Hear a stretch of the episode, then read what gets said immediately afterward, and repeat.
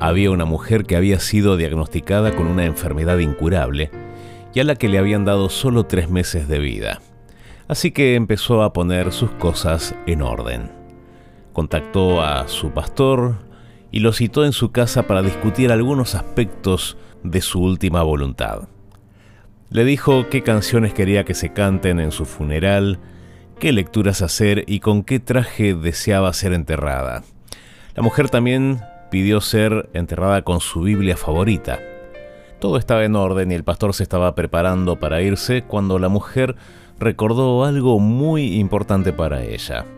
Dijo, hay algo más. Es muy importante. Quiero ser enterrada con un tenedor en mi mano derecha. El pastor se quedó impávido mirando a la mujer sin saber exactamente qué decir.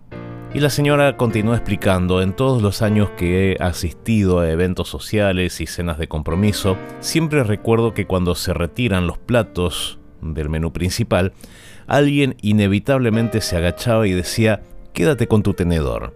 Y era mi parte favorita porque sabía que algo mejor iba a venir. Una torta de chocolate, de manzana, algo maravilloso, sustancioso. Así que quiero que la gente me vea dentro de mi ataúd con un tenedor en mi mano y quiero que se pregunten, ¿qué onda con el tenedor? Quiero que entonces usted les diga, se quedó con su tenedor porque lo mejor está por venir.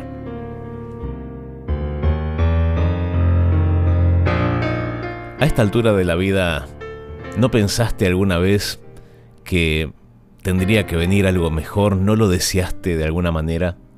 ¿No pasaron cosas que frustraron tus planes? ¿No hubo sueños rotos? ¿No sufriste ya bastante fracasos, desilusiones? ¿No viste ya suficiente injusticia? Dios asegura que esto que estamos viviendo no es todo lo que podemos esperar o soñar. Lo mejor todavía está por venir. Escucha esta promesa que aparece en el libro de Isaías en la Biblia.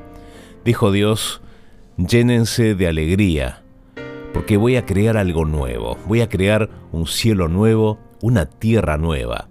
Todo lo del pasado será olvidado y nadie lo recordará jamás. Voy a crear una nueva tierra, una ciudad feliz, donde vivirá un pueblo alegre. Yo mismo me alegraré y haré fiesta con mi pueblo. No habrá más llanto, ni se oirán más gritos de angustia. No habrá más niños que mueran al nacer, ni ancianos que mueran antes de tiempo. Mi pueblo construirá casas, vivirá en ellas, tendrán una larga vida, podrán disfrutar del trabajo de sus manos. Mi pueblo no trabajará en vano, ni sus hijos morirán antes de tiempo, porque yo los voy a bendecir, a ellos, a sus hijos y a sus nietos. Antes que me llamen, yo les responderé antes de que terminen de hablar, ya los habré escuchado. No habrá más nadie que haga daño a los demás y lo juro que así será. Tremenda promesa, ¿no? Pensalo. Vení que te cuento.